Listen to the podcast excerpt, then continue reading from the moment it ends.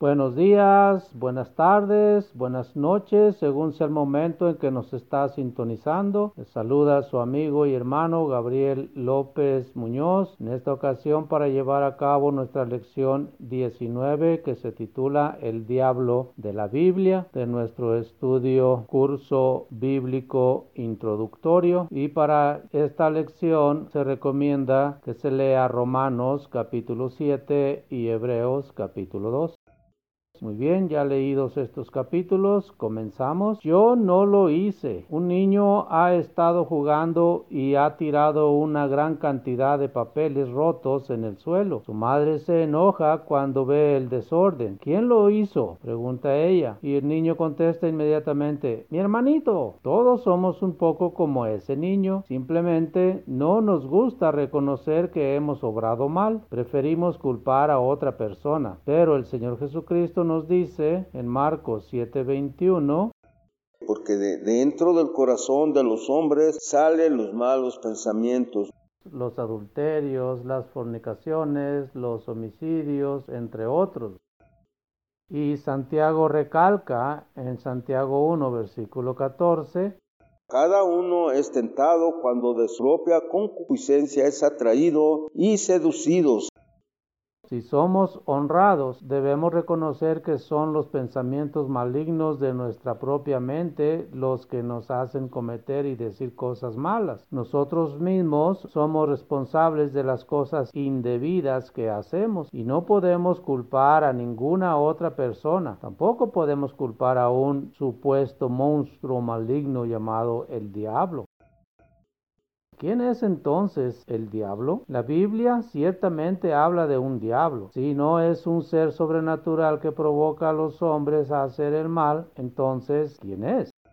Vamos a ver si podemos averiguarlo en la Biblia. Primeramente veamos Primera de Juan, capítulo 3 y versículo 8. Este versículo nos dice por qué Jesús fue enviado al mundo.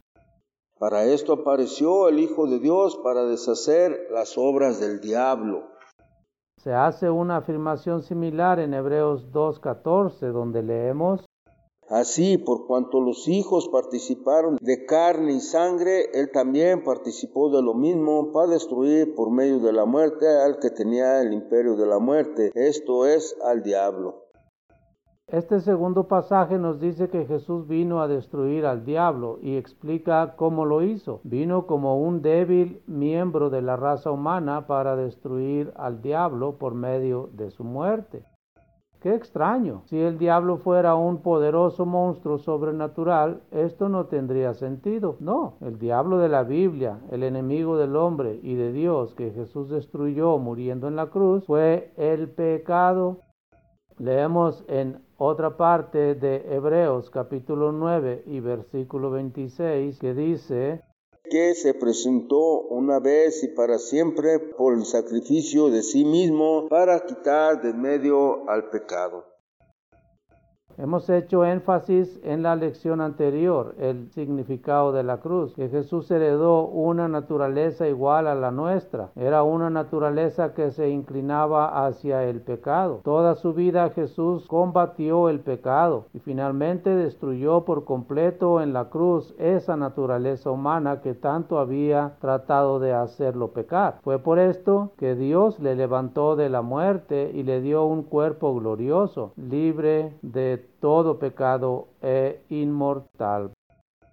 Filipenses 3, versículo 21. Vamos a ver cómo dice este versículo el cual transformará el cuerpo de la humillación nuestra, para que sea semejante al cuerpo de la gloria suya, por el poder con el cual puede también sujetar a sí mismo todas las cosas el diablo y el pecado. Hay una manera sencilla para demostrar que el pecado y el diablo son la misma cosa. Todo lo que la Biblia dice sobre el diablo lo dice también del pecado.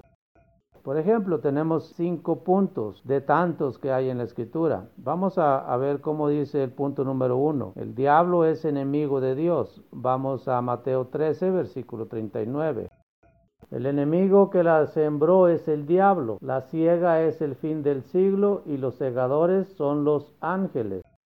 También lo es el pecado. Vamos a ver ahora Romanos 8 y versículo 7. Por cuanto los designios de la carne son enemistad contra Dios, porque no se sujetan a la ley de Dios, ni tampoco pueden. Punto número 2. El diablo tienta al hombre. 1 Corintios 7:5. Vamos a ver cómo dice. No os neguéis el uno al otro, a no ser por algún tiempo de mutuo consentimiento, para ocuparos sosegadamente en la oración y volver a juntaros en uno, para que no os tiente Satanás a causa de vuestra incontinencia. También lo hace el pecado. Ahora vamos a Romanos 7 y versículo 8. Mas el pecado, tomando ocasión por el mandamiento, produjo en mí toda codicia, porque sin la ley el pecado está muerto. Punto número 2. El diablo es un engañador. Vamos a Apocalipsis 20 y versículo 10. Y el diablo que los engañaba fue lanzado en el lago de fuego y azufre, donde estaban la bestia y el falso profeta, y serán atormentados día y noche por los siglos de los siglos. También lo es el pecado. Romanos 7 y versículo 11. Porque el pecado, tomando ocasión por el mandamiento, me engañó y por él me mató. Punto número 4. El diablo causa la muerte. Vamos a Hebreos 2 y versículo 14. Así que por cuanto los hijos participaron de carne y sangre, él también participó de lo mismo, para destruir por medio de la muerte al que tenía el imperio de la muerte, esto es, al diablo. La causa del pecado, Romanos 6 y versículo 23. Porque la paga del pecado es muerte, mas la dádiva de Dios es vida eterna en Cristo Jesús, Señor nuestro. Y punto número 5, el diablo fue destruido por la muerte de Cristo. Lo vimos en Hebreos 2.14. Y así que por cuanto los hijos participaron de carne y sangre, él también participó de lo mismo, para destruir por medio de la muerte al que tenía el imperio de la muerte, esto es, al diablo. También lo fue el pecado en Hebreos 9:26. Vamos a ver cómo dice este último. De otra manera, le hubiera sido necesario padecer muchas veces desde el principio del mundo, pero ahora, en la consumación de los siglos, se presentó una vez para siempre por el sacrificio de sí mismo para quitar de en medio el pecado. De estas comparaciones podemos ver que el diablo y el pecado deben ser la misma cosa. ¿Qué significa la palabra diablo en realidad? La palabra diablo significa calumniador. Vamos a 1 Timoteo capítulo 3 y versículo 11. Que las mujeres asimismo sean honestas, no calumniadoras, sino sobrias, fieles en todo. La palabra griega diabolos, traducida calumniadoras, aquí es la misma palabra traducida diablo en otras partes del Nuevo Testamento. Vamos a ver ahora lo que es Satanás. La palabra Satanás también es usada comúnmente en el Nuevo Testamento y algunas veces en el Antiguo. Un Satanás es un enemigo o adversario, uno que se opone así que cuando Pedro trató de persuadir a Jesús a que no se entregara a los judíos para ser crucificado, éste le respondió, Quítate delante de mí, Satanás. Mateo 16 y versículo 23. Todo lo que se opone a la voluntad de Dios puede llamarse Satanás. En la Biblia, por ejemplo, cuando a Pablo se le impidió visitar a los tesalonicenses, les escribió. Vamos a ver cómo dice este versículo en Primera de Tesalonicenses 2 y versículo 18. Por lo cual quisimos ir a vosotros, yo, Pablo, ciertamente una y otra vez, pero Satanás nos estorbó. En este caso, el Satanás eran los judíos y las autoridades de la ciudad de Tesalónica, quienes habían expulsado a Pablo y tomado fianza a Jasón para que el apóstol no regresara. Vamos a Hechos 17, versículos 5 al 9. Entonces los judíos que no creían, teniendo celos, tomaron consigo a algunos ociosos hombres malos y juntando una turba, alborotaron la ciudad y asaltando la casa de Jasón, procuraban sacarlos al pueblo. Pero no hallándolos, trajeron a Jasón y a algunos hermanos ante las autoridades de la ciudad, gritando, estos que trastornan el mundo entero también han venido acá, a los cuales Jasón ha recibido, y todos estos contravienen los decretos de César, diciendo que hay otro rey Jesús. Y alborotaron al pueblo y a las autoridades de la ciudad oyendo estas cosas, pero obtenida fianza de Jasón y de los demás, los soltaron. Hay un pasaje más, esta vez en el Antiguo Testamento, que debemos estudiar ahora porque algunos piensan que nos enseña que Satanás es un ángel caído. Está en Isaías 14 y versículo 12 y se lee así. Como caíste del cielo, oh lucero, hijo de la mañana, cortado fuiste por tierra tú que debilitabas a las naciones. A primera vista pareciera que este versículo apoya la idea tradicional de un ángel caído, pero si leemos el capítulo entero descubriremos que este lucero o Lucifer es simplemente el rey de Babilonia. Vamos a ver Isaías 14 y versículo 4. Pronunciarás este proverbio contra el rey de Babilonia y dirás, como paró el opresor, cómo acabó la ciudad codiciosa de oro. Y el profeta está pronosticando en lenguaje figurado su derrocamiento en el versículo 15. Isaías habla de la muerte de este rey y sigue diciendo, es este aquel varón que le hacía temblar la tierra, que trastornaba los reinos. Vamos a ver versículos 15 y 16 de Isaías 14. Mas tú derribado eres hasta el Seol, a los lados del abismo. Se inclinarán hacia ti los que te vean, te contemplarán diciendo, ¿es este aquel varón que hacía temblar la tierra, que trastornaba los reinos? Por tanto, vemos claramente que se trata de un ser humano y no de un ángel. Demonios echados fuera. Los escritores del Nuevo Testamento, hablando de las curaciones milagrosas hechas por Jesús y los apóstoles, a menudo dicen que estos echaban fuera demonios o espíritus inmundos para sanar a las personas. ¿Cómo debemos entender esto? En los días de Jesús se creía por lo general que ciertas enfermedades y aflicciones, tales como la sordera y la ceguera, eran producidas por espíritus malos que tomaban posesión de las personas. Al curarse la persona, se decía que el demonio había salido de ella. Los escritores bíblicos no hacen más que emplear un lenguaje muy usual en aquel entonces.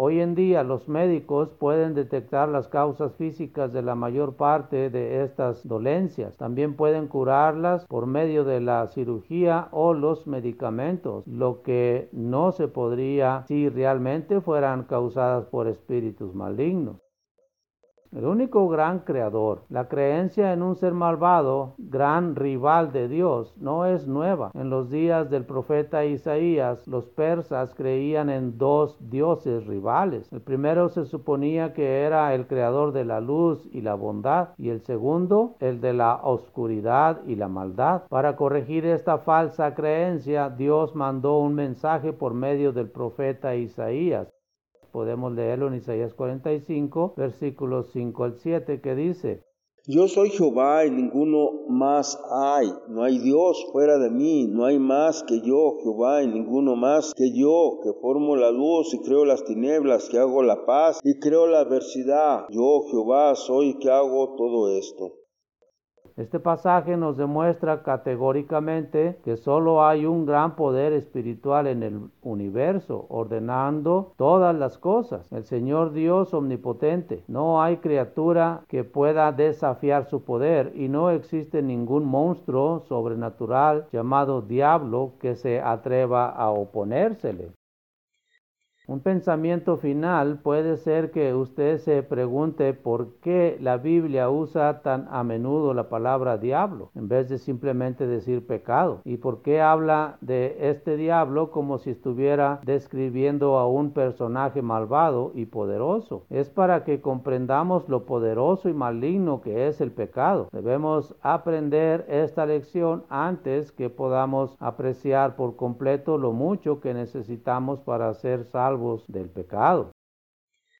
Bien amigos, tenemos algunas reflexiones acerca de nuestra lección 19 que hemos llevado a cabo de el diablo de la Biblia. Y Santiago 1 versículo 14 dice que cada uno es tentado cuando de su propia concupiscencia, o sea, de las bajas pasiones o deseos malos, es atraído y seducido. Entonces somos nosotros mismos los que estamos actuando, no hay ningún ente aparte de nosotros que nos esté provocando a hacer las cosas malas, somos nosotros mismos. Y reflexión número dos dice, entonces, ¿quién es el culpable por los pecados que hemos cometido? O en su caso, que vamos a cometer debido a la concupiscencia que hemos maquinado. Pues somos nosotros mismos. No hay nadie más fuera de nosotros que nos induce a pecar. Reflexión número 3. En Romanos 8, versículo 3 nos dice que Jesús condenó al pecado en la carne. Lo vimos en Hebreos 2.14. Dice que Jesús por medio de la muerte destruyó al que tenía el imperio de la muerte. Esto es al diablo. Una cosa que quiero recalcar aquí amigos es que no se confundan acerca de este versículo, puesto que Jesús destruyó al diablo o al pecado para sí mismo. Por esto es que Dios le levantó de entre los muertos y está sentado a la derecha del Padre. A nosotros nos toca hacer nuestra parte, destruir a nuestro diablo y a nuestro pecado que nosotros mismos consumamos.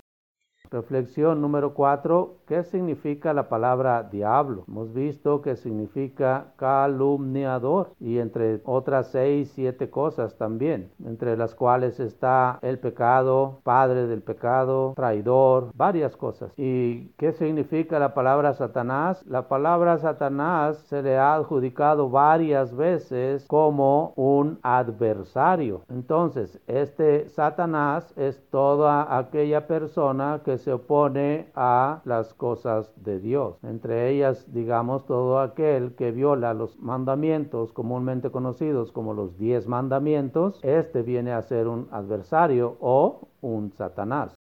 Reflexión número 5. De acuerdo con Isaías 45, versículos 5 al 7, ¿quién es el creador de la luz y las tinieblas, la paz y la adversidad? Pues hemos visto cómo la palabra de Dios nos explica y especifica claramente que es Dios mismo y fuera de él no hay nadie, no hay ningún otro Dios que pueda hacer tales cosas.